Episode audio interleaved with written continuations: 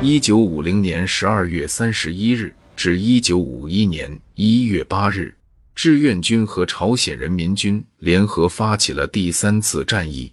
此役，中朝军队越过三八线，占领汉城，并前进至三七线，在世界上造成了巨大的政治影响。《人民日报》在庆祝汉城光复的社论中写道。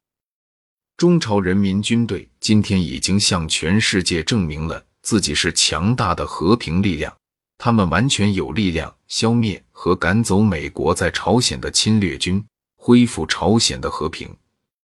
曾经饱受列强歧视的中国国民，掀起了声势浩大的捐款捐物活动。女学生表达爱意的慰问信，像雪片一样飘向朝鲜战壕。立志参加志愿军的青年人更是挤破了报名站的大门。为了让前线将士填饱肚子，男女老少齐动手，家家户户做炒面。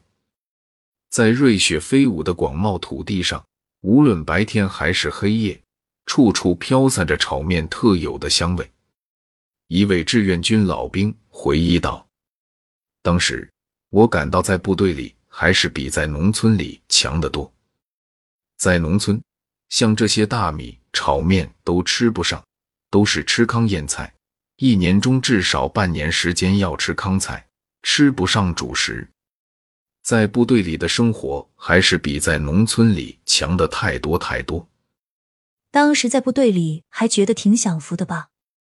觉得挺享福，当然和现在的生活比，那是比不上的。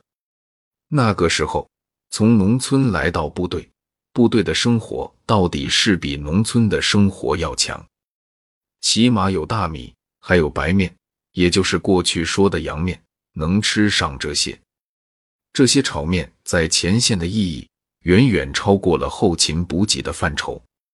在狂风暴雪中，一往无前的中国士兵或许武器简陋，衣衫褴褛，但是他们深刻的感受到。自己的身后是全国人民无比热忱的期待，这种朴素的认识让他们保持着昂扬的斗志与乐观主义精神。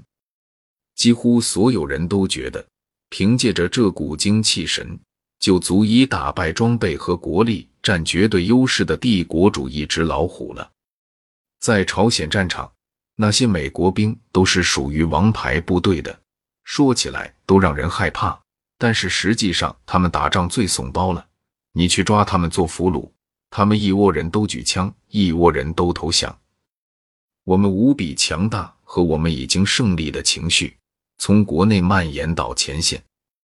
极度艰苦的生活，让打过三八线的官兵们产生了快打、快胜、快回国的情绪。从北到南，一推就完，要像挤牙膏一样。一鼓作气把美国兵挤出朝鲜。